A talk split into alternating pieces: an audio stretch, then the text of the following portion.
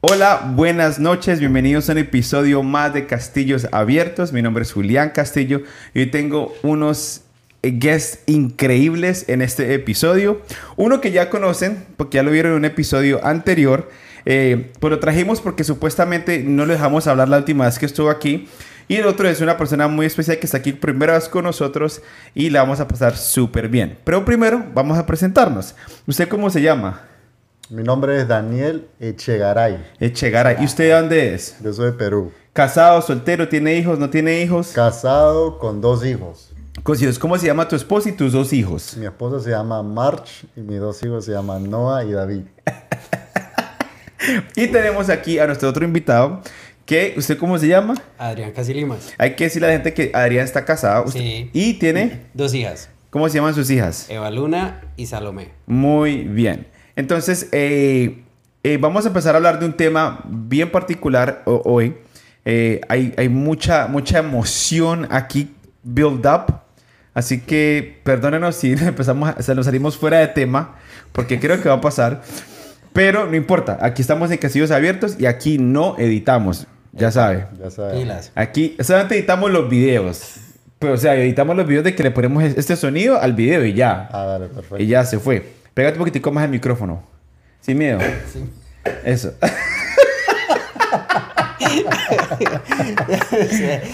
Esto va a estar bueno. Ok, vamos a hablar. Eh, yo creo que es muy importante el tema que vamos a hablar hoy y quería a dos personas, a dos perspectivas diferentes.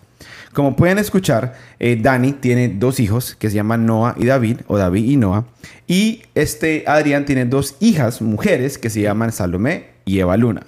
¿Por qué quería, por quería invitar a, ustedes eh, a este podcast? Porque creo que es demasiado importante. Ah, no vamos a hablar, no vamos a hablar mucho de lo que es, de lo que es el fatherhood, pero sí quiero hablar de más que todo del parenting, diferente, ¿ok? Y les, y les quiero hacer diferentes preguntas. La primera pregunta que les tengo que hacer es la siguiente. ¿Qué, es, qué se siente criar dos hombres, varones, y dos mujeres?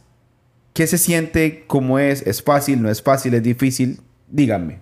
¿Quién quiere empezar? Licenciado. Em, criar dos hombres en, en, lo que estamos viviendo hoy en día, en la cultura, em, puede ser algo difícil em, porque hay mucha presión. Hay mucha presión sobre el hombre y, y qué es lo que tiene que ser y cómo tiene que hablar, cómo tiene que hacer tantas cosas.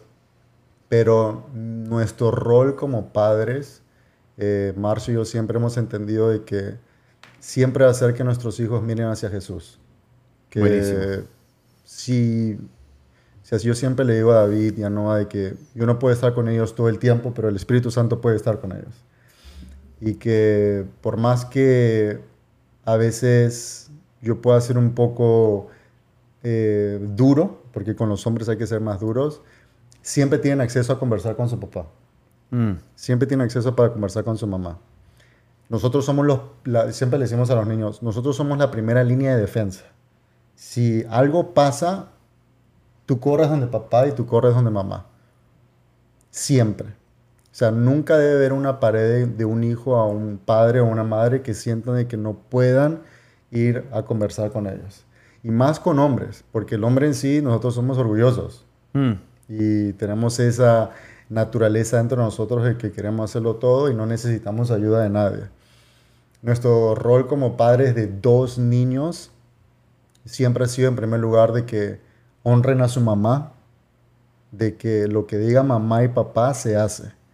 Una cosa que yo entendí es que como padres a veces caemos en la mentira de que queremos que otros vean qué buenos padres somos, comparado a mi hijo tiene que aprender una lección ahora mismo.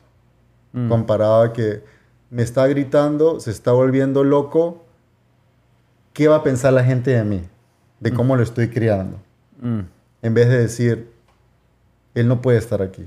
Necesito sacarlo y corregirlo afuera. Necesito caminar afuera. Necesito ir a jugar con él afuera. Y no necesito que la gente piense que porque él está así, yo soy un mal padre. No me importa lo que la gente piense. Mm. Me importa cómo mi hijo se está sintiendo en ese momento. Buenísimo. Y, David eh, fue difícil porque era muy activo, demasiado activo, y ahorita ya se calmó bastante. Ok, para explicar a la gente que no sabe, eh, David es tu hijo mayor. ¿Cuántos años tiene tu hijo David mayor? tiene nueve años. Wow. David ya tiene nueve años. Tenía siete. Tiempo, sí, ¿Cuántos años también. tiene Noah? Noah tiene cinco. Wow. Y Noah es, es un caballo loco. Es una balita perdida. Pero ahí donde lo ves es el niño más cariñoso del mundo. Wow.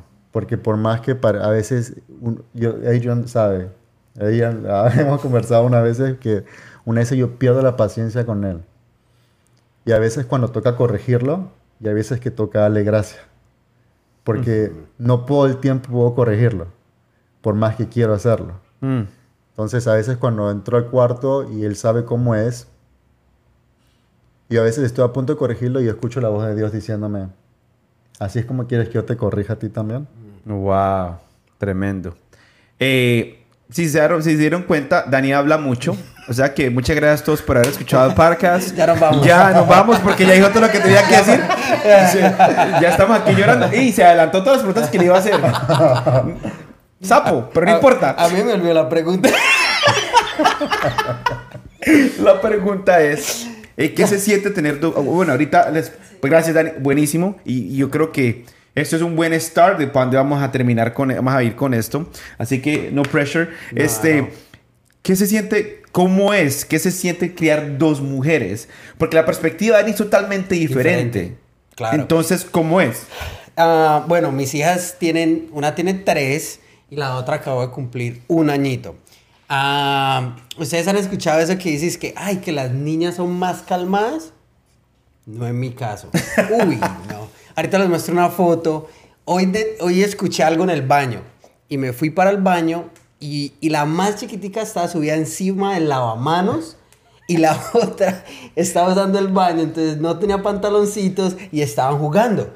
Y yo llegué y tinto, miré una foto, y, pero mi cara fue como que, uy, man, esas chinas están, espero, y están molestando ahí. Pero bueno, ah, creo que lo mismo que dice Dani, o sea, en el momento, en la época que estamos, creo de que hay que enseñar ah, valores, pero yo creo que Karen y yo es valores que sean ah, como que rooted, ¿cómo se dice rooted? Plantados. Plantados. Plantados en el amor de Dios o en Cristo. La forma en que yo fui criado es totalmente diferente a la forma que estamos criando a nuestras hijas.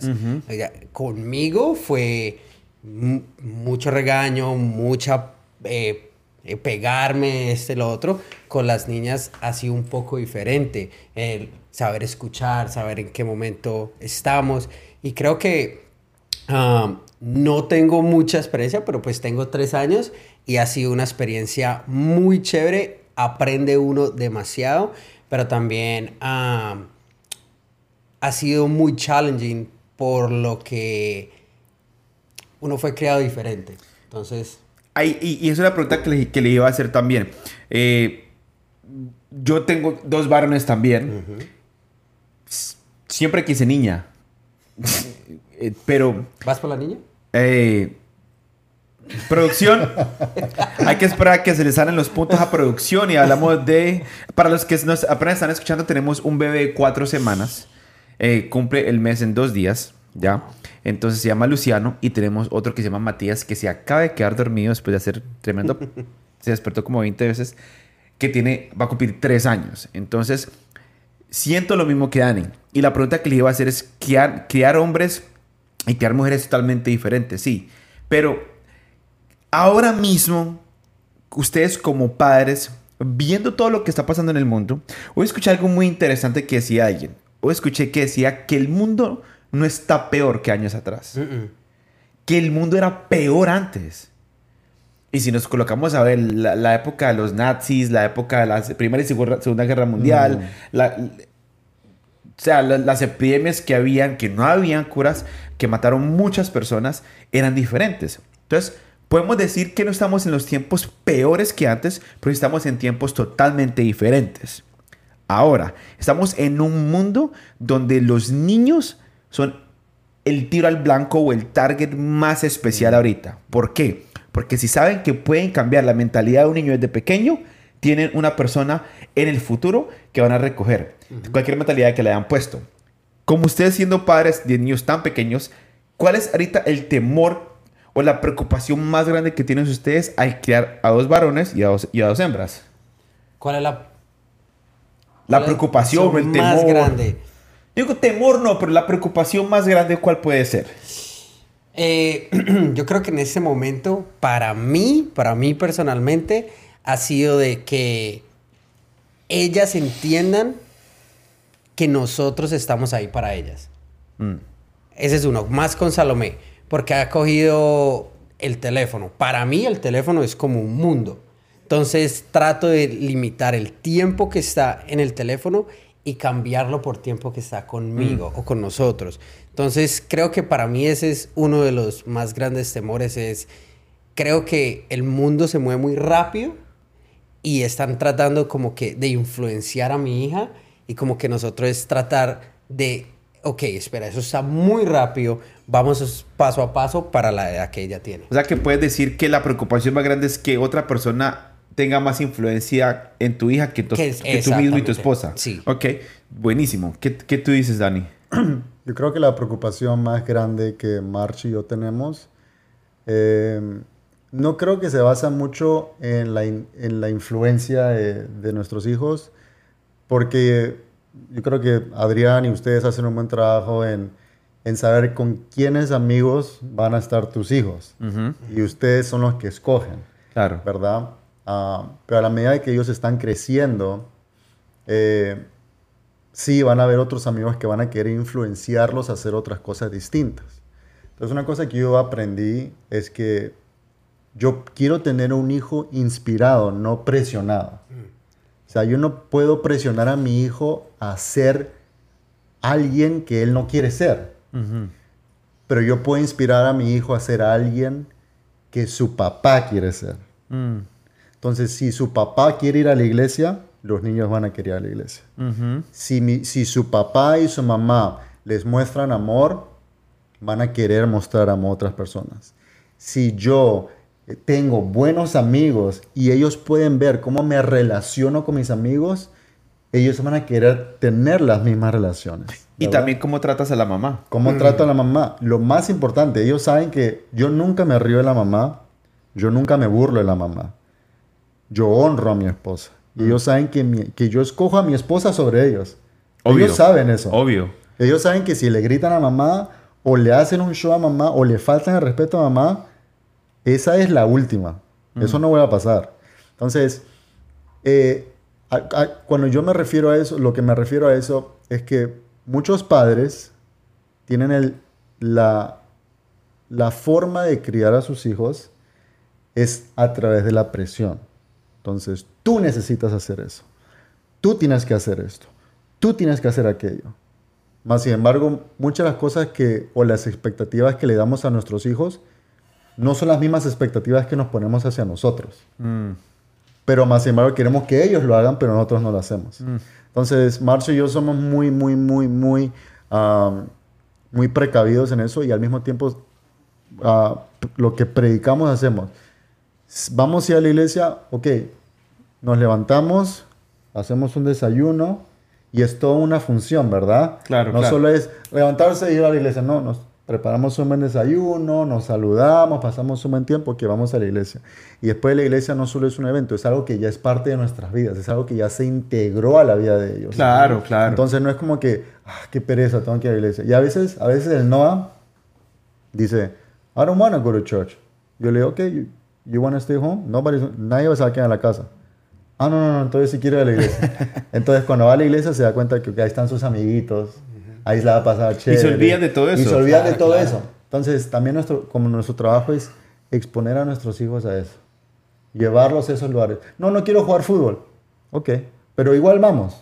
Porque por más no lo quieras hacer ahorita, quizá cuando vayas allá te va a gustar. Lo llevamos a jugar. No, papá, yo aquí, quiero jugar todo el tiempo. No quiero jugar básquet. Ok, vamos. No quiero jugar vóley. Ok, pero está bien. Pero vamos. Pero vamos. Pero vamos. Sí, claro. Los exponemos a eso. Entonces, sí, hay temores. sí, yo creo que un- uno de mis temores, y este es mi temor personal, es que mis hijos crezcan. ¿Por qué? porque a mí me gusta estar con ellos. Mm. Y esa es una cosa que el Espíritu Santo me habló mucho, porque yo estaba leyendo un libro y me relacioné mucho con, con Adrián cuando decía, yo sé que mi hijo va a cometer un error y no quiero que cometa errores tan feos, ¿me entiendes? Y yo decía, pero dentro de mí decía, ah, pero eso realmente no es mi temor, porque yo sé que algún día la va a cagar. Claro. Entonces cuando bajé, nosotros tenemos una foto de ellos dos corriendo. Y yo miré esa foto y dije, yo me puse a llorar, man. Yo dije, man, yo tengo miedo de que mis hijos crezcan, porque yo quiero estar con ellos todo el tiempo. Hoy, hoy Sara, oh, man, heavy, porque hoy Sara me mandó un video de Matías que no tenía ni siquiera un año, ¿no? No, no tenía ni siquiera un año porque todavía no caminaba. Y, y era aquí en el cuarto de él, yo cambiando el pañal, lo había recién bañado y estaba jugando con él. Y era un, y me, me llené de mucho sentimiento y le dije, ya mi bebé no está. Y le dije, ya mi bebito Fifi ya no está. y le dije, ya, ya, ya pasó eso. Y, y, y entiendo lo que está diciendo porque cuando, nac- cuando nacías, Matías nació, lo sacamos muy rápido de la cama. Muy rápido del cuarto. Que dijimos que yo le dije a Sarita, yo quiero disfrutar más a Luciano. Entonces, a Luciano la madre, yo dije, metámoslo en, la- en la- en el cuarto hasta los seis meses, no importa, ahí veamos qué pasa. Porque ayer, eh, el domingo, una persona me dijo, cárguelo todo lo que lo quiera. Si usted le dicen que lo que lo, ¿por qué lo está cargando tanto? Que lo va a mal acostumbrar. ¿A usted qué le importa? Cárguelo. Cárguelo porque va a llegar un punto que no va a querer que usted lo toque. No va a querer que usted lo cargue. Entonces, a mí eso me llenó de tanto sentimiento porque decía, wow, man. Van a crecer. Sara solamente el pensar de que ellos se van a casar algún día y la van a dejar, la pone re La mal. pone- La pone re mal. La pone re mal. Ahora, una pregunta. Eh, ¿Ustedes creen... Y más corto, Dani, porque tengo muchas preguntas. Ah, ok, ok, ok. Yo te dije al Porque comienzo. no me dejan hablar, Yo te dije al pobrecito. El segundo podcast que viene y no habla, men. Pero es No, que lo no, que no, me, no. me- me duele más la cabeza es que habla demasiada paja fuera de cámaras y aquí se pone Pero todo camera no, shy. porque es que hay que llevarla suave. Gotta build. Claro. Yo te dije que me Papi. tienes que decir cuánto tiempo. Me Mentira, dijiste que no había mentira, mentira, mentira. Aquí esto, eso no importa. El otro día, hablando del podcast pasado que estuviste, mi cuñado que está en Jordania sirviendo en el Army, me manda un mensaje y me dice, papi, no puedo superar cuando Adrián dices que atranque la burra que no va. Tienes que escuchar el, el podcast porque no sabes de qué estamos hablando, papi. Eso es lo que pasa cuando no escuchas el podcast. Claro, Pero aquí más. volviendo, volviendo al podcast, viendo cómo están criando ustedes sus hijos ahora en ese instante, me encanta la parte que están hablando de que tienen que todo it revolves around Jesus. Like, Todo es el centro de nuestra vida es Jesús y toca mostrárselo a ellos para que ellos entiendan que es no solamente nuestra vida, nuestro matrimonio, nuestra familia, de nuestro ministerio, de nuestro trabajo, todo tiene que ser el centro, ¿verdad? Ahora, la pregunta que yo les hago a ustedes, ninguno de los tres que ninguno de los tres crecimos en una familia cristiana. Yo te puedo decir que a mí me daban en la madre. Cuando te digo en la madre, es que si hubieran, hubieran cámaras de cómo me daban a mí mis papás, más que todo mi mamá, mi mamá estuviera presa. Porque me daban, no me a mí no me pegaban, a mí no me corregían, a mí me cascaban, me daban durísimo. Entonces, la pregunta que les tengo es, ¿qué, que no podemos culpar a nuestros papás? Absolutamente. Porque no sabían qué estaban haciendo. Ujú. De pronto porque crecieron así. Mi mamá fue una persona que mi abuela le pegaba horrible y mi mamá salió así. Lo que yo siempre digo, mi temor es, yo no quiero convertirme en mi mamá o en mi papá cuando se trata de correr y corregir a mis hijos. Y les digo, me cuesta. Le- me cuesta porque por lo que yo recibí por mis papás, creo que a veces es lo correcto hacer con mis hijos. Mm. Y así como tú hablas, Dios me ha hablado muchas veces. Cógela con suave, brother. Entonces, I'm not proud of it, Ujú. pero es my daily struggle Claro. como papá, Claro. que no quiero ser. Y un día se lo dije llorando a mi- al Señor, en la oficina llorando, le dije, Señor, yo no quiero ser en ese sentido como mis papás. No quiero corregir a mis hijos como me corregían a mí, porque me daban, me pegaban feo, man. Mm. A mi hermano una vez le metieron una cascada que... Horrible, pero bueno. Entonces, la pregunta que les tengo es, ¿qué errores que cometieron sus papás con ustedes, ustedes definitivamente dijeron, cuando yo sea papá, yo no voy a hacer eso? Um, cuando... Bueno, mis papás nunca me pegaron. A Sara tampoco nunca le pegaron. mis A papás nunca tampoco. me pegaron. A Karen tampoco. Nunca a Sara lo- nunca le pegaron, bro. Lo peor que me hicieron fue meterme un cocacho en la cabeza. o una vez, mi mamá, mi sabe, bro, ah, yo era terrible niño, man. Y una vez estamos caminando y mi mamá me dice, deja de patear las... O sea, había, encontrado una suela de, una, de un zapato de, de una niña, así era. Y yo pateándola. Y mi mamá, deja de patearlo, deja de patearlo. Y mi mamá siguió adelante. Bro, he pateado eso y la ha caído detrás de la pierna. Mi mamá me ha hecho, mi mamá ha hecho así. Dude, Casi se cae. mi mamá se volteó y yo estoy así, bro. ¡Pah! En la cara. Te pegó una cachetada. Una cachetada en la cara. esa, esa, Bro. esa, esa duelen. Esa me dolió, yo me quedé así frío. ¿Y sabes qué hice después? Me reí. Ay. Qué bárbaro. Me reí Ay, ay, ay, porque ay, yo ay. no podía creer que mi mamá había hecho eso, man. Bueno, eso es punto aparte. Pero, cosas que yo no haría con, con mis hijos o que no practico con mis hijos. Mi papá trabajaba mucho. Mi papá se iba a las 8 de la mañana y regresaba a las 9 de la noche. Wow. O a veces a las 8, 9 y yo solo lo veía en las noches. Y solo lo saludaba y, y- y- y me iba a dormir. Pero los fines de semana sí pasábamos todo el tiempo juntos. Yo comencé así mi matrimonio. Trabajaba todo el día. Soy desde testigo, las 10 bro. de la mañana Soy hasta las 11 testigo. de la noche. Y, y esa era mi forma de proveer porque eso es lo que yo vi en mi papá. Y al comienzo no estaba presente eh, porque para mí era proveer, proveer, proveer.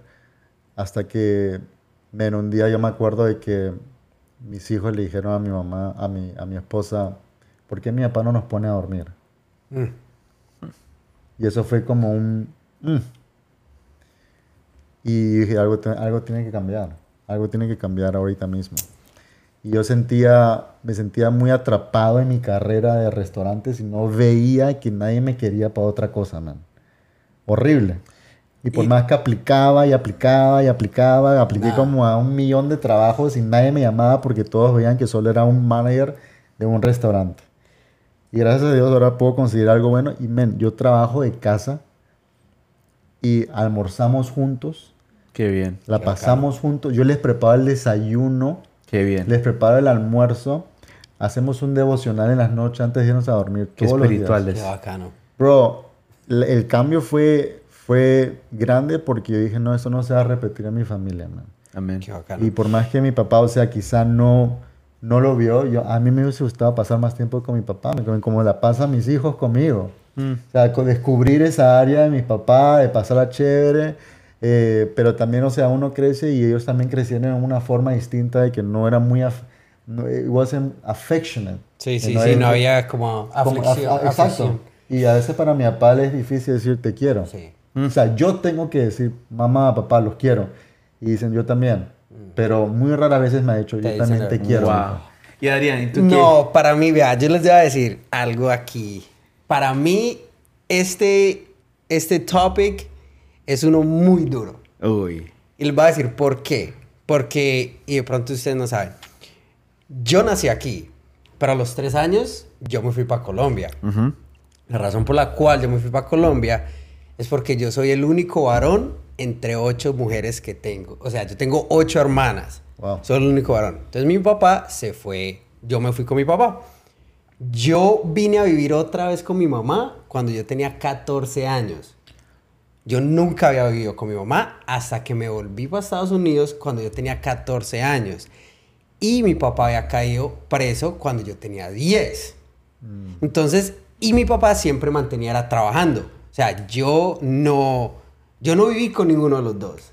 Siempre era o con mi madrastras o con mi abuela. Wow. Entonces, ¿qué saco yo de ahí? Eh, primero, lo mismo que dice Dani, yo no quería que mis hijas, am, men, que no me vieran. Porque, por ejemplo, mi papá no vio nacer a ninguna de sus hijas. Mi papá con mis hermanas rompió promesas. Él le prometió estar en los 15 de mi hermana Dagis y no estuvo. Y, y fue algo tan duro que yo decía, men, yo no quiero, yo quiero estar presente para, la, para mis hijas. Eso, el proveer, el eso, porque, men, yo tenía todo, pero no tenía él. Y fue duro, entonces yo decía, primero yo quiero estar ahí para mis hijas. Ah, segundo, a Karen nunca le pegaron. A mí sí. Sí no, porque no estaban. Entonces, ¿quién me iba a pegar? Ah, pero mi papá sí me pellizcaba. Entonces, siempre he tenido como que, ok, pego o no pego, pero pues con Karen hemos decidido que no los vamos, no los vamos a pegar. Ah, entonces, por ese lado, tampoco. Y, y, lo último que yo he decidido es, es que ellas entiendan que no importa lo que pasa, papá y mamá o papá siempre va a estar ahí. Mm. Entonces, ha sido eso. Y ha sido, ha sido duro también últimamente mi relación con mi papá. Porque ahora soy papá. Y, man, ahí, seguimos contando. eh, cosas que uno no sabe. No.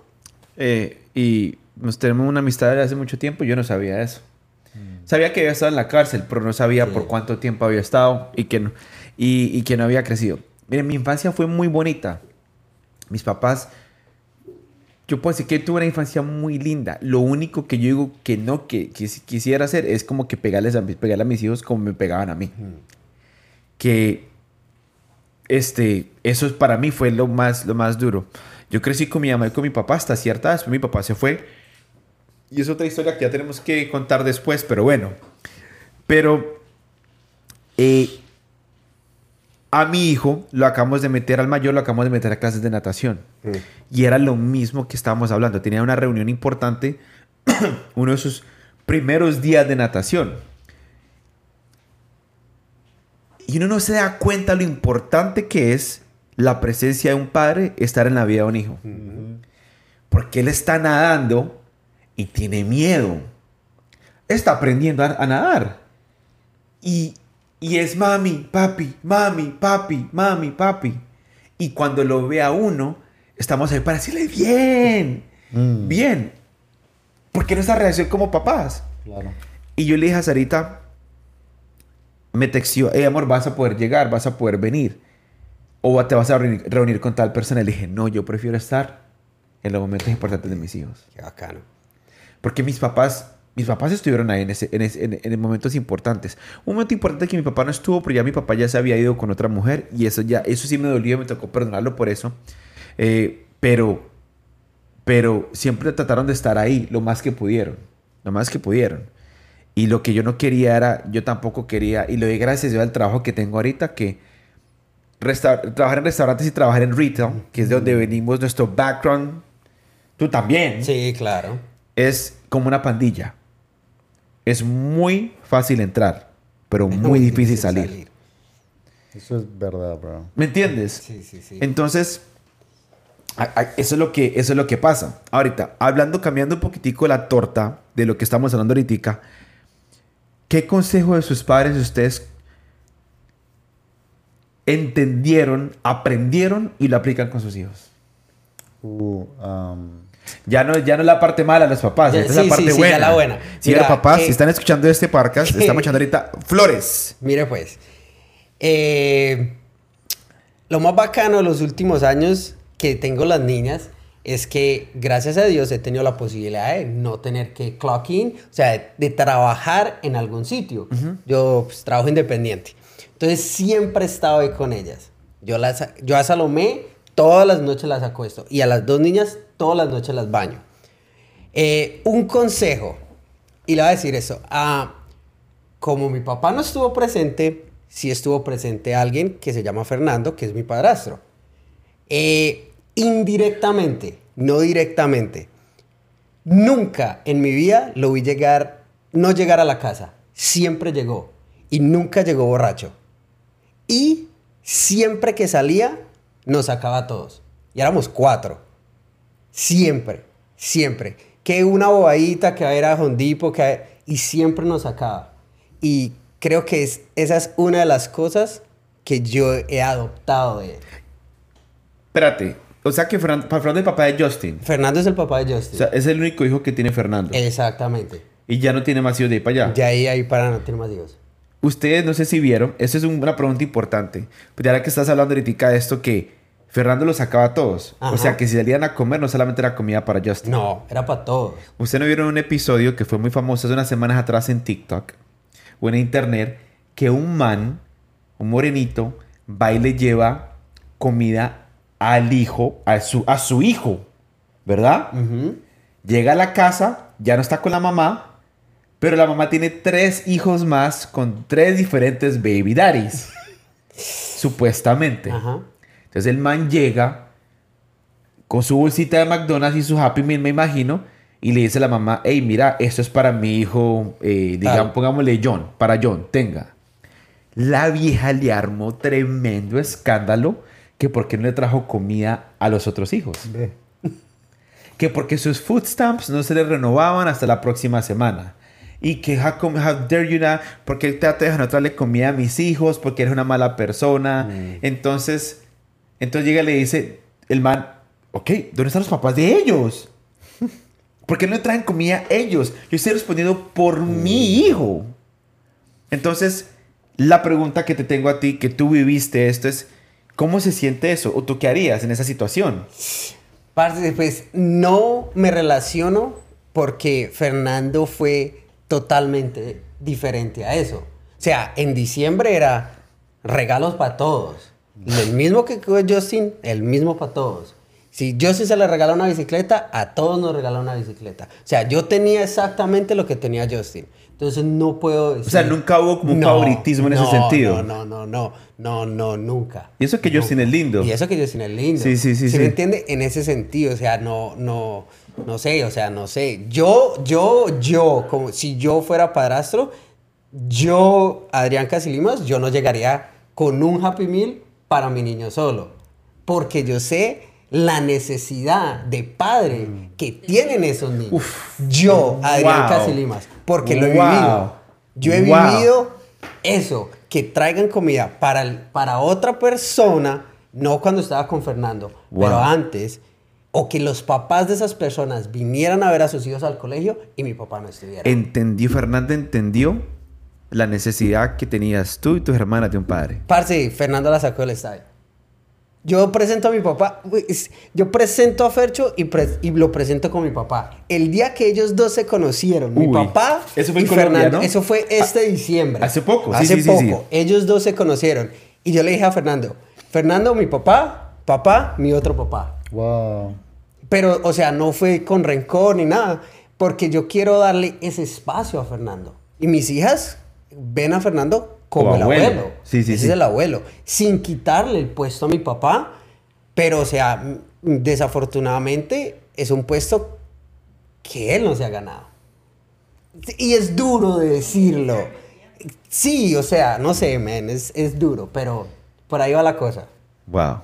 Tremendo. Sí, sí, sí. Tremendo.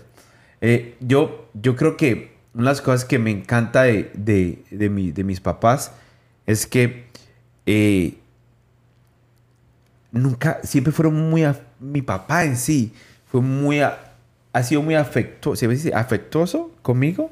Cariñoso. Siempre, cariñoso, siempre lo fue y siempre lo ha sido.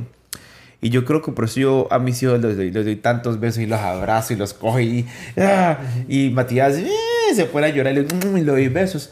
Y le digo yo como que, porque va a llegar un momento que me vas a querer dar besos, entonces va aprovechando. Ujú.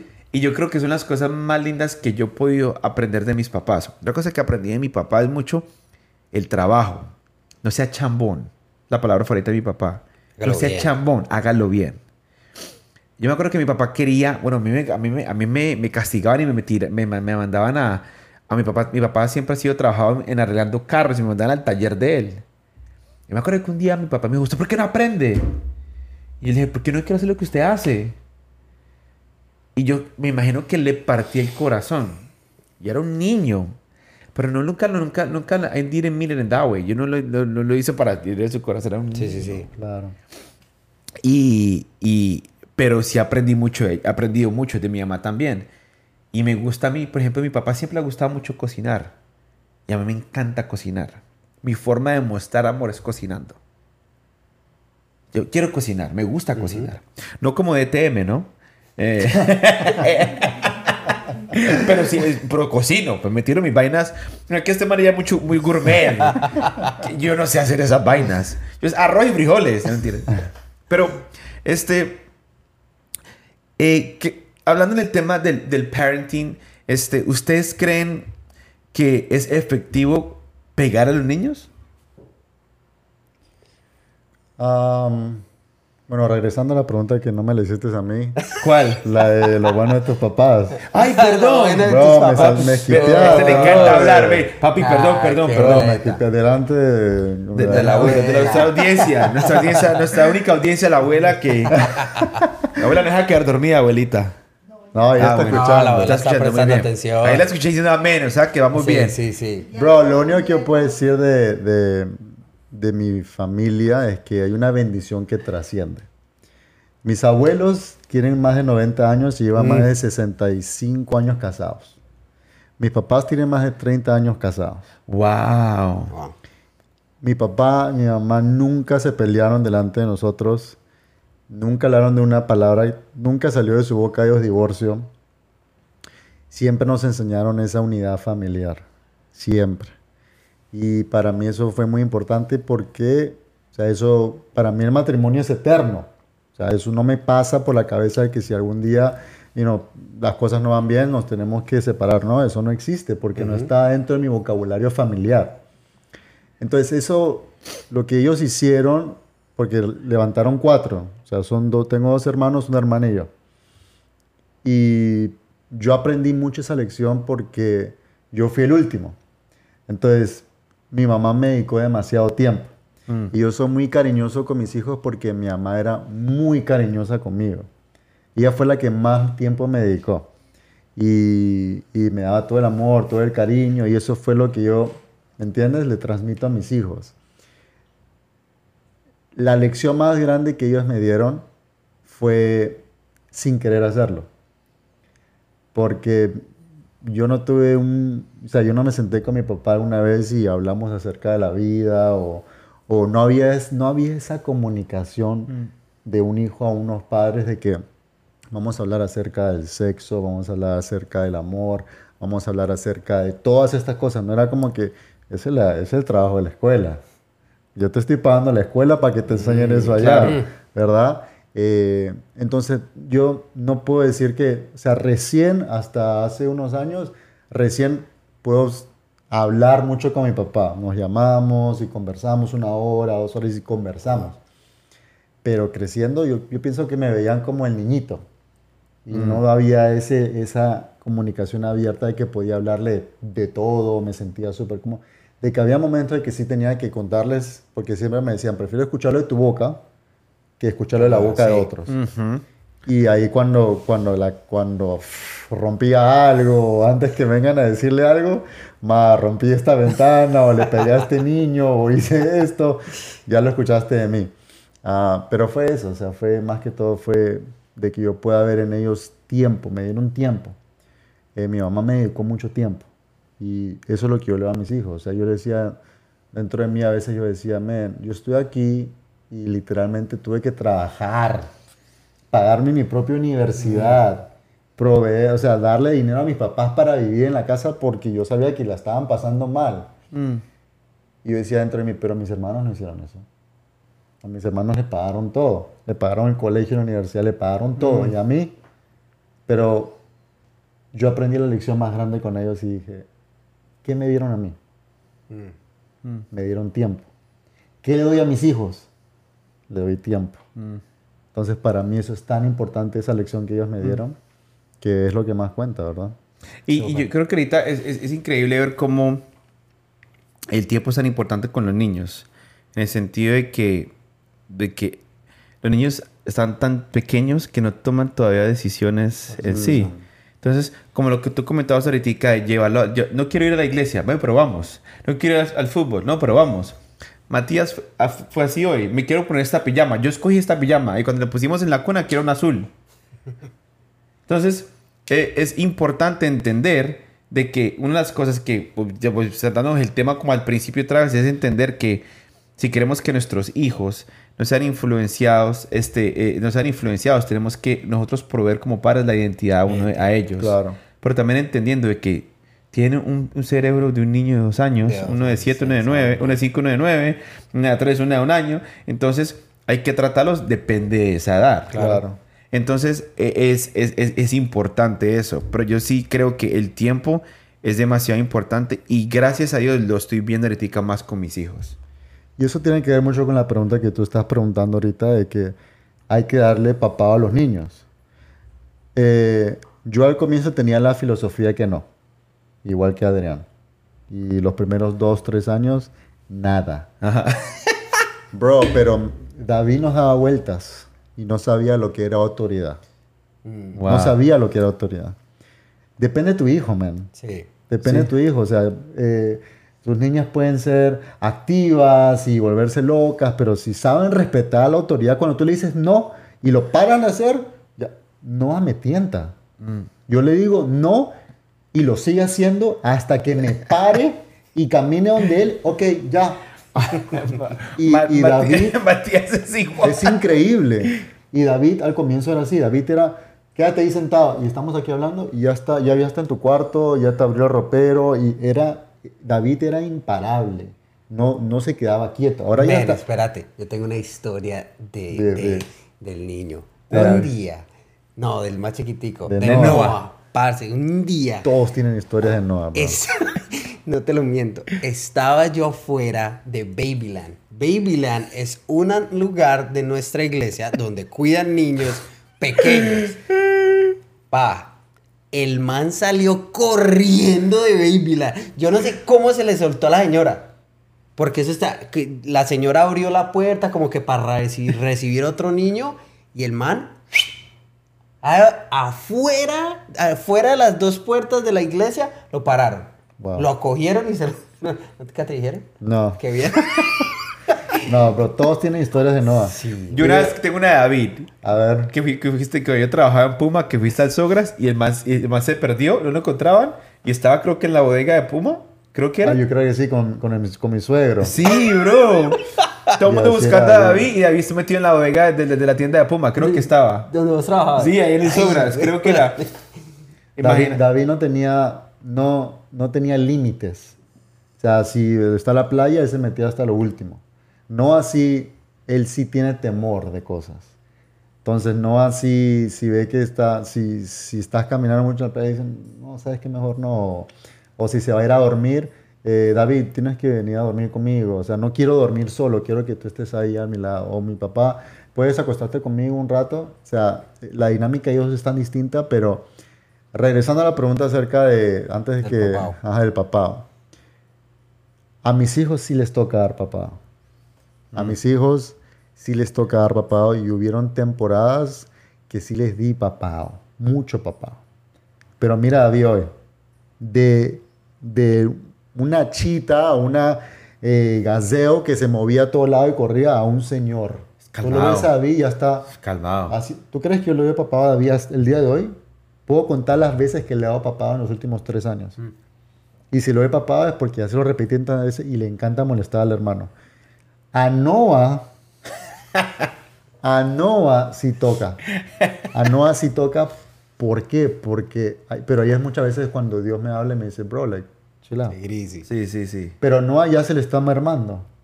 Es más, cuando le voy a dar papá hoy, o, o en el tiempo de hoy, le digo, ¿Do we need to go back to this? Yo creí que, yo creí que tú ya habías, separa- habías superado esto. ¿Do we need to go back a la varita? No, no, no, papá. No, no, no, no, no, no, no. Like, I'm growing up. I'm growing up. Yo le dije, ok, entonces, pero siempre le doy opción. Y una cosa que yo aprendí es que tienes que darle opciones a tu hijo. Opción A o opción B. Entonces a veces le digo, ¿qué quieres? ¿Que te dé papado 10 veces o dos veces? Dos veces. ¿Me entiendes? Claro, o sea, eso es una, es una Claro, claro, claro, claro. Pero ahí es cuando él escoge. ¿O qué quieres? ¿Irte a dormir ahorita mismo porque te estás portando mal o que te comiences a portar bien?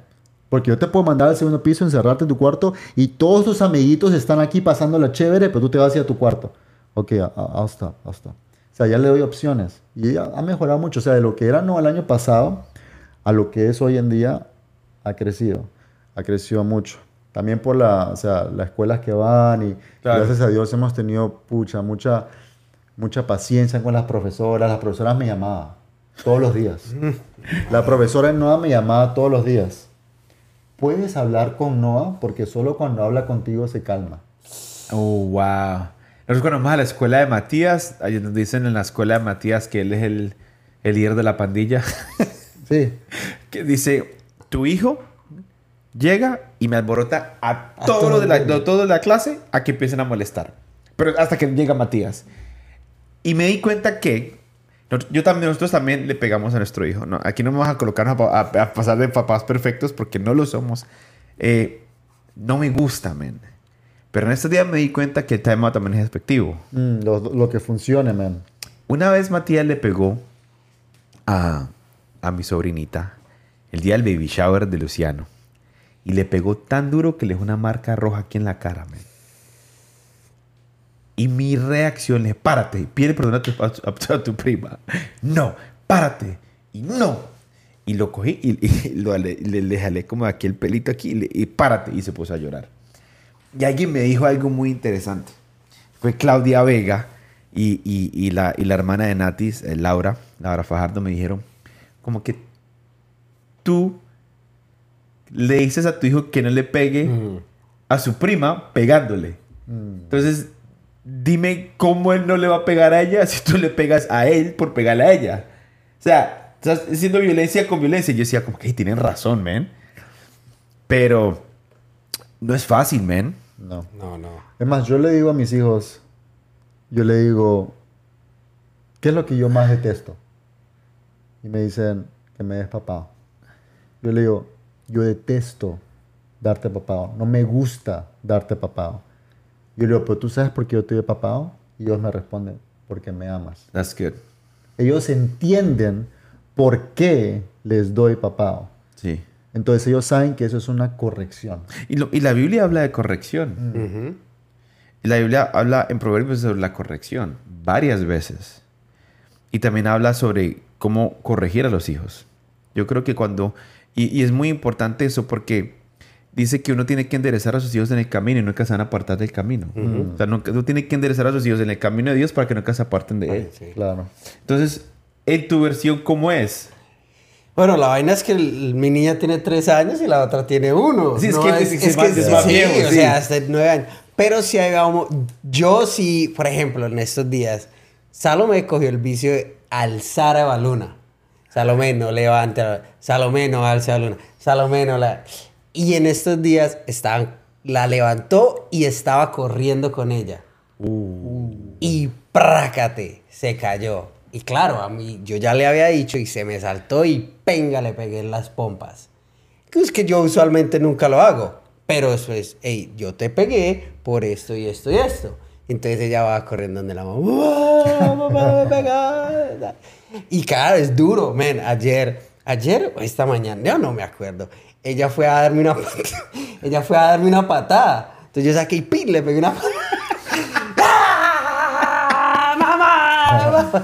Porque es duro, o sea, yo, como vos decís, no, no, nos podemos sentar aquí y decir, no, es que somos papás perfectos.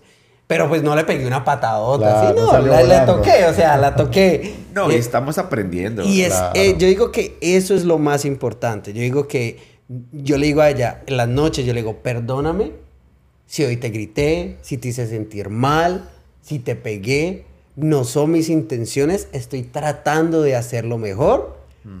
y, y, y, no soy perfecto. Mm. Entonces, tenme paciencia, le digo yo. Es muy importante pedirle los disculpas, men. Claro, y, absolutamente. Y lo he aprendido mucho con mi esposa. Como que hiciste esto, pídele perdón. Mm. Y me ha tocado muchas veces pedirle perdón a mi hijo por cosas que yo he hecho, le he pegado de pronto muy duro, se me pasó la mano eh, X o estamos jugando y se me cae, jugamos muy brusco. Yo juego muy brusco con Matías. Y a él le gusta, men. Yo, yo tengo videos donde lo cojo con la mano y lo lanzo así para, para, arriba y cae en la cama y más, más, le gusta.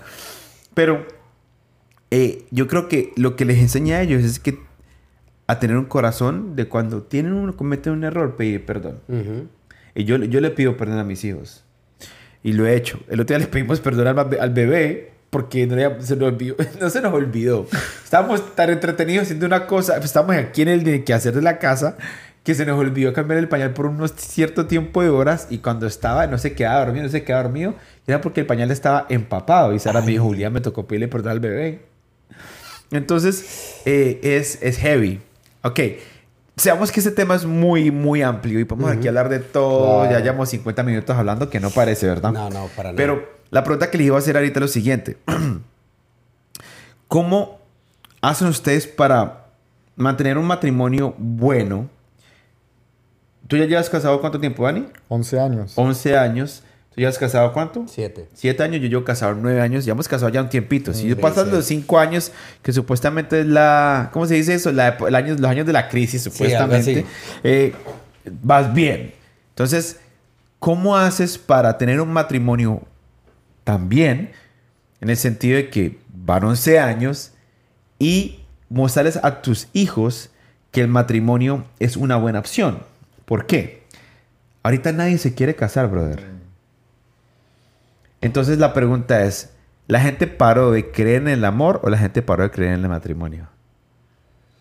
Si me preguntas a mí, digo que pararon de creer en el matrimonio. ¿Por qué? Por lo que han visto.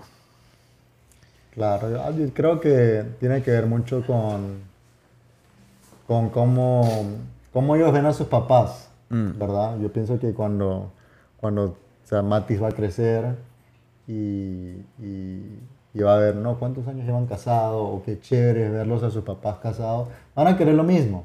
Es más, bro, el, eh, David ya piensa en eso. No, aquí cuando, cra- cuando crezca yo me voy a casar, yo voy a tener mi familia y, y así, eso, eso es lo que voy a hacer. Y suerte, voy. y el Noah, y el Noah me dice, papá, te voy a extrañar. Yo, ¿Por qué? Porque cuando me case me voy a ir de acá, y me voy para Texas o a Colombia, me dice. Ay, ay, ay. Entonces, ellos desean eso, porque ellos, eso es lo que ellos entienden, de que, o sea, que es un matrimonio. Y gracias a Dios, gracias a Dios, eh, nuestros hijos están en, en- en matrimonios eh, largos, 9, 7, 11. Entonces, y vamos a seguir así, porque nuestro matrimonio es para siempre. Así es. Entonces, esa es la, nuestros hijos quieren lo mismo, van a querer lo mismo. Amén. Ya, o sea, lo que pase más adelante cuando estén en high school, en college, pero cada cosa tiene su temporada. ¿verdad? Buenísimo. Y, y yo siempre hablo con lo, lo- lo más importante es esa comunicación con nuestros hijos. Y yo le digo a David, cada, cada tiempo, cada vez que tú crezcas, vamos a tener más conversaciones. Y él se siente como que, wow, ya estoy creciendo. Entonces hemos hablado de todo. No de todo, ¿verdad? Pero ya hemos hablado de temas que son muy, muy profundos de, de todo lo que está pasando.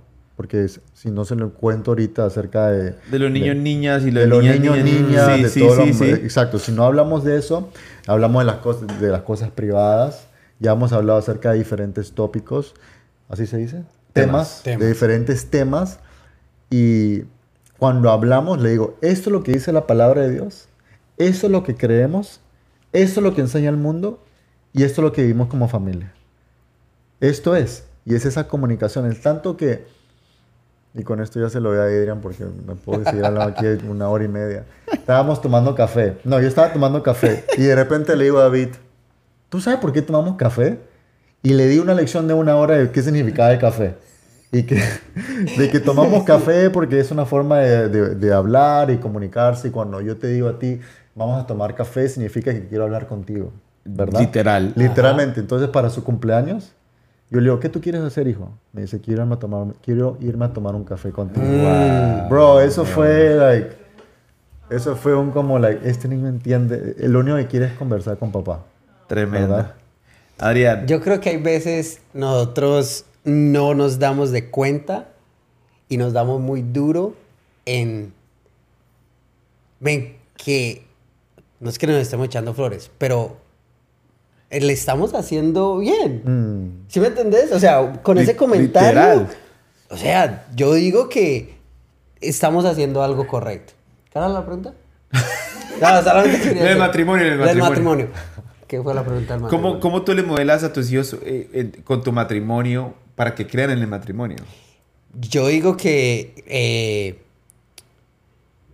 no hay ninguna otra forma de modelarlo, sino que vean lo que uno, lo que uno vive con su esposa. Eh, yo trato y nos, con Karen tratamos de...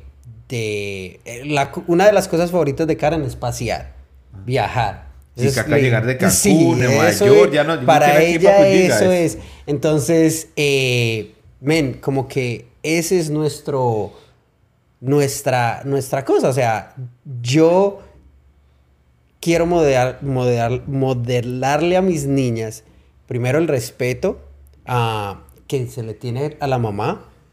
En- con, Karen tampoco hay palabras feas, ni jugando, ni echar nada de eso.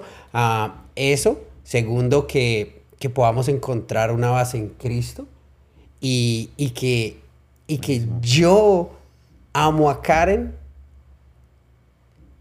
y este es de pronto mi challenge, como Jesús ama a la iglesia. Amén. O sea, sobre todo. Entonces, como que tratar de mostrarles ese ejemplo de que cuando llegue alguien, alguna persona, hasta este punto, papá le abre la puerta a la mamá del carro. Ajá. O sea, esas son cosas que ellas no me lo piden, pero yo lo hago. Primero porque yo amo a mi esposa, pero segundo porque yo quiero que ellas vean el estándar que les está dejando papá. So, That's good, man.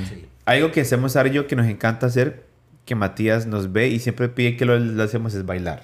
mm, Y, y bailamos solamente para... Porque a mí me gusta mucho bailar. Mi forma de, de expresar como que, no sé, que estoy feliz y que, que quiero bailar contigo. Entonces estamos aquí en la cocina haciendo y empezamos a bailar y él mi mi mi mi mi y cuando lo cargamos empezamos a bailar con él empezamos a dar besitos y muchas veces le digo yo Mati mami ama mucho a mami papi a- pa- papi ama, papi ama, ama mucho a mamá mira y le doy besos le digo papi ama a mamá porque quiero que vean eso ah, es y lo que quiero que yo yo soy una persona que obviamente tengo muchos errores y le saco le saco la piedra muchas veces a Sara, Sara me quiere matar y viceversa, obviamente. Y yo creo que también pasa con ustedes. Claro. Hay, la mujer sabe qué botón tocar para hacerte enojar. Claro. Pero uno como hombre también sabe qué botón tocar para, Para hacer enojar. enojar. Por ejemplo, Sara me llega a decir algo ahorita a mí. Yo le digo, felicidades. Eso solamente tengo que decirle para que Sara explote. Vos sabes que no me gusta que me digan eso. Entonces le dije, bueno, entonces bendiciones. Están burlando de mí. Pero lo que iba era lo siguiente.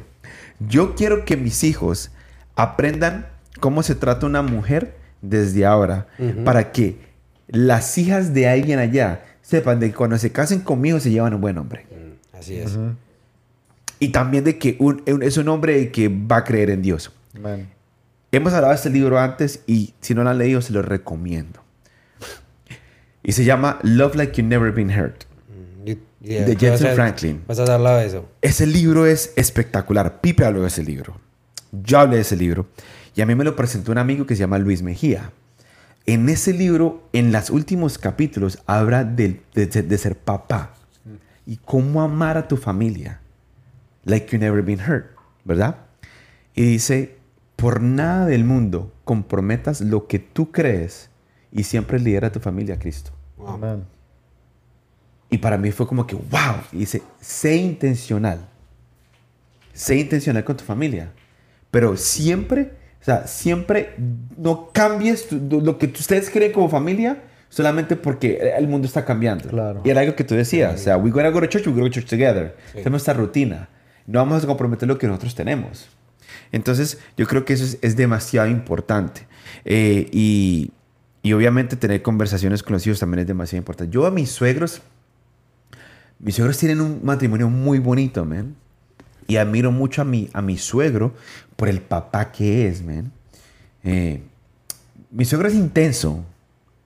Eh, y él sabe que yo le digo que él es un intenso. Pero tiene un matrimonio muy bonito, man. Y es un matrimonio que, que pronto no, es, no habla mucho de lo que Dios ha hecho, pero Dios ha hecho mucho en ese matrimonio. Y, y, y yo lo veo y, a- y como cada vez que vi a Sara es como que el amor, mi primer amor, mi primer amor de mi juventud, mi niña de mi juventud. Yo digo, wow, qué chévere, man. Porque sé que todo lo que sus padres plantaron en el corazón de Sara es la esposa que la hace hoy conmigo. Claro, Oh, amén. Tremendo. Entonces, eso es, es demasiado importante. Yo creo que lo que nosotros plantemos en el corazón de nuestros hijos, eso, lo que nosotros plantemos, va- una persona que esté con ellos va a cosechar todo eso. Ujú. Y puede ser cosas buenas o cosas malas. Cosas malas. Entonces. ¿qué vamos a decir, a decir nosotros como papás, papás cristianos? En un mundo que está ahorita destrozado. Ujú. En donde todo lo malo ahorita se ve mejor, se ve más, se ve más appealing, más atrae más que las cosas Las buenas. cosas buenas. Que la misma Biblia lo dice, que Pablo lo dijo. Lo, lo, lo, lo, lo bonito se va a ver feo, o lo bueno se va a ver feo, y lo, y lo, y lo feo se va a ver bueno. Ahora, ya terminando con esto, que nos gustaría tener, ya estamos en una hora hablando. Wow. Miren, una hora. Este. Cuando algún día tu hijo escuche esto, ¿qué le dirías a tu hijo ahorita mismo? El día que escuche esto, alguien lo va a escuchar, no sé, o se lo ponemos eh, mañana, que no- mañana, eso lo va a subir mañana, sacar de una vez. o sea que no tengo ni promo ni nada, we're gonna shoot a promo right now, we're gonna Sí, mandarlo. Lo mandamos así. Pero, este, ¿qué le dirías a tus hijos? ¿Qué le dirías a Noah y a David ahorita mismo si los tuvieras de frente? Em, pero en inglés o en español, porque ellos hablan más que tú en inglés. Ah, pues en inglés. Pues, si lo van a escuchar ellos. Pero es que, o sea, yo se los voy a decir ahorita, pero no es algo que no se los digo todos los días. Ajá. ¿Me entiendes? Entonces, si van a escuchar esta, esta conversación, yo les diría de que that I love them very much, that I am proud of the men they're becoming. I am proud of who they are, what they stand for. I'm proud that I get to be their dad Mm. um, that I, I I really look forward every single day to wake up and play with you and to be with you and to hang out with you and you give so much meaning to my life you give so much meaning to mama's life we are grateful with god that you know he gave you to us that each one of you guys is a miracle.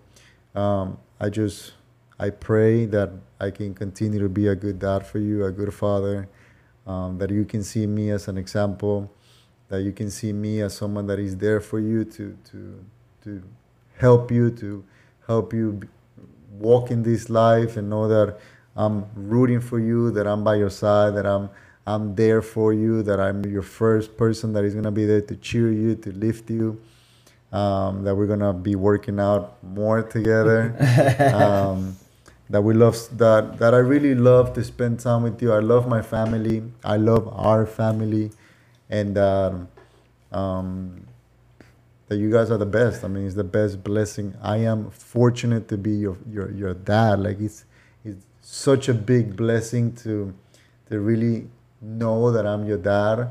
That God trusted me with two boys that God trusted me to raise you, that God trusted me to give to give you guys to me because he knew that you guys were going to be amazing, that you guys were not going to be easy, uh, but at the same time that he was going to give us the tools um, to just help you in this life that you're going through. I love you. I love you very much. I can keep on going all day, you know, but I gotta cut it down. Sí, por And favor. um, y, what else? I love. I, I know March is gonna listen to this. También tengo que dar unas palabras a mi No, no, ya, esposa, llega, llega para allá, pues es que te me adelantas. Ah, bueno, Ya perdimos media audiencia porque empezaste a hablar inglés de todas maneras. Tranquilo, hágale, ya que. Pero dígale que sea su mujer en español, No, papi. pues vamos por segmentos, que le toca, le toca a Adrián. Yo, ah, Salomé, te amo, papá te ama, te amo mucho. ah, me encanta jugar contigo, me haces muy feliz y, y espero que cuando veas esto sepas de que siempre va a estar ahí para ti. Eva Luna, también, papá te ama, te amo demasiado, me encanta tu sonrisa y me haces muy feliz. Te amo. Luciano, te amo. Eh, está muy bebé para escuchar esto, pero lo vas a escuchar algún día. Te amo mucho. Eh, y los errores que cometí con tu hermano primero, yo sé que lo estamos cometiendo contigo. eh, y gracias por haber llegado a darle un toque más a mi vida que necesitaba. Que yo sabía que Dios sabía que yo necesitaba dos hijos varones en mi vida. No estoy diciendo que nos vamos a tener una niña, no sé, pero vamos, ahorita mismo en este momento eh, es lo que Dios sabe que necesitamos. Y Matías, mi primogénito, te amo con todo mi corazón. Amo a tu, a tu amo, amo mi vida contigo. Amo mi vida con tu hermano. Amo mi vida con tu mamá. Amo mi vida porque ustedes son las promesas de Dios que en un momento nunca pensé que fueran a llegar. Así es. En el momento que estaba en mi cuarto, solo, soltero, vacío, nunca me di cuenta que iba a llegar a este momento de decir, soy bendecido por la esposa que tengo y por los hijos que tengo. Amén. Amén. So, los amo mucho. Ahora, a March, pues, hágale, pues. Ah, Al- amorcito. a la- March, we love you. March es March, tremenda. March es, lo que más me gusta de March es que March me deja saber las cosas como son. man. Hey, dile a March que quiero que venga, eh, venga un podcast, man. March, March She has a really good story, bro. dude. March me deja las cosas como son, man. Si, si yo ella nunca me va a mentir o sugarcoat anything. O sea, por ejemplo, si yo me acuerdo que al comienzo de nuestro matrimonio, yo sé que ya esa parte, ¿verdad? Pero déjame dar un, un insight más. Ya que fue Mar, ya nos pasamos Bro, más tiempo. ya, Ya, ya, ya, que está la mano. Yo me acuerdo que yo me cambiaba, bro. Yo me vestía y yo me miraba al espejo y dentro de mí decía, wow, you know, I look good. Bro, yo salía del cuarto y me decía, estás horrible. like, me miraba así, like, con esa cara, like, why would you wear that? Bro, y al comienzo nos peleábamos por eso, man. Por su honestidad, dude. Hasta que el punto que dije, ¿sabes qué? Ve y tú cómprame la ropa que quieres que yo me ponga, man.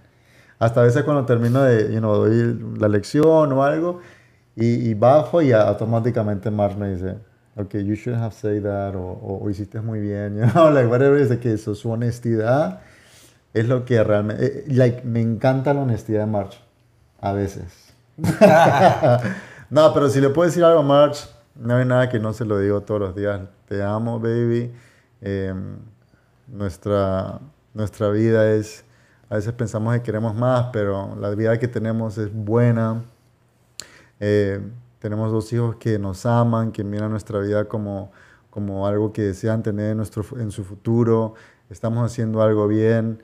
Eh, tú sabes que tú sabes que todo lo que hemos vivido, todo lo que hemos pasado con ellos y vamos a seguir pasando, ¿verdad?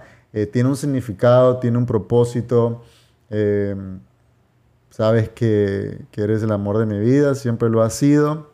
Eh, puedo aquí darte una poesía o te escribo un poema como lo hacía. Eh, no, pero baby, I, I- I love you. Eh, espérame, despierta cuando llegue a la casa.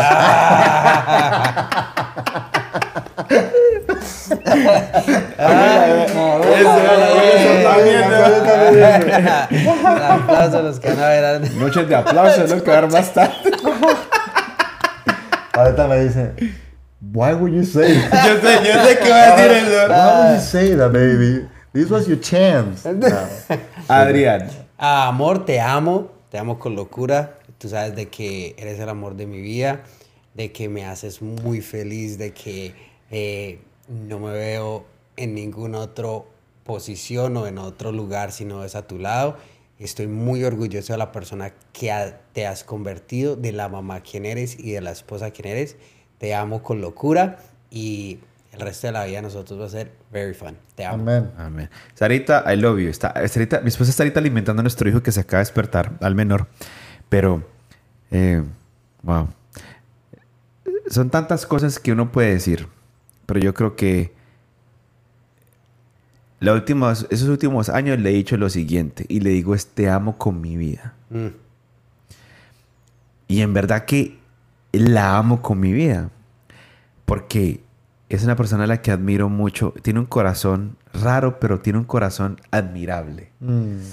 Y me ha enseñado tanto.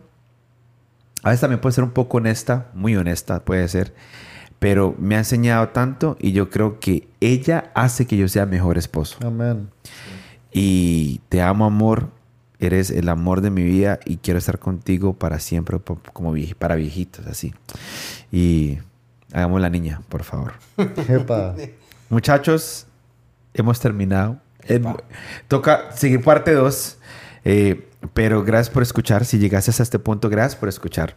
Eh, sigan en nuestras redes sociales. Ah, ahí vamos a colocar las redes sociales también de Dani y de, de Adrián para que lo sigan. Y si tienen algunas preguntas, escríbanos por, eh, por por in- DM, inbox, como les digan ahorita mismo, y déjenos saber qué les pareció este episodio. Gracias a mis invitados, los amo, Espera, los espera, quiero. espera, yo tengo dos cositas. ¿Qué? Primera, eh, bueno, después, si ve, para que hablemos de mi papá, mi papá no fue tan garra tampoco, que me siento como si hubiera dejado a mi papá como que... Por el piso. Por el piso, no, papá, después. Y la segunda, oiga, aquí en la mesa... Ay, verdad. Hay un pedazo de chicle. ¿Quién? La persona del podcast que haya pegado el chicle, por favor, coja, sea más, no sea tan ordinario. Ordinaria. Ordinaria. Cómprele una mesa al... Le digo una cosa. Si usted no quería aparecer mascando como una vaca en el podcast, está bien. Pero no tenía que haber pegado el pinche chicle debajo de mi mesa. un chicle. Y hasta No, lo olí. sentido. Todavía tiene sabor. Wow, bro. Nos Nos vemos. despedimos de este podcast. Los amamos. Que Dios los bendiga. Gracias por escuchar. Estamos Castillos Abiertos. Out.